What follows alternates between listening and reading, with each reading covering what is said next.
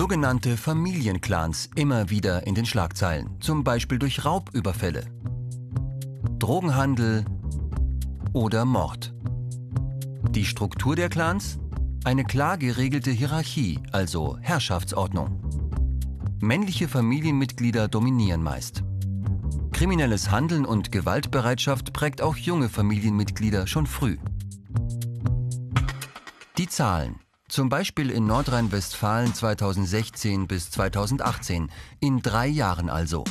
Mehr als 14.000 Straftaten durch Clankriminalität. Die ist also ein echtes Problem. Aber sind Familienclans wirklich Parallelgesellschaften? Nein. Sie wollen in der Regel keine eigenen Institutionen als Ersatz für den Staat. Kriminelle Clans sind einzelne Netzwerke, die Straftaten verüben. Fachleute sprechen deshalb von organisierter Kriminalität. Meist sind es Ideologien, also Weltanschauungen, die Menschen dazu bringen, aus der Mehrheitsgesellschaft auszusteigen.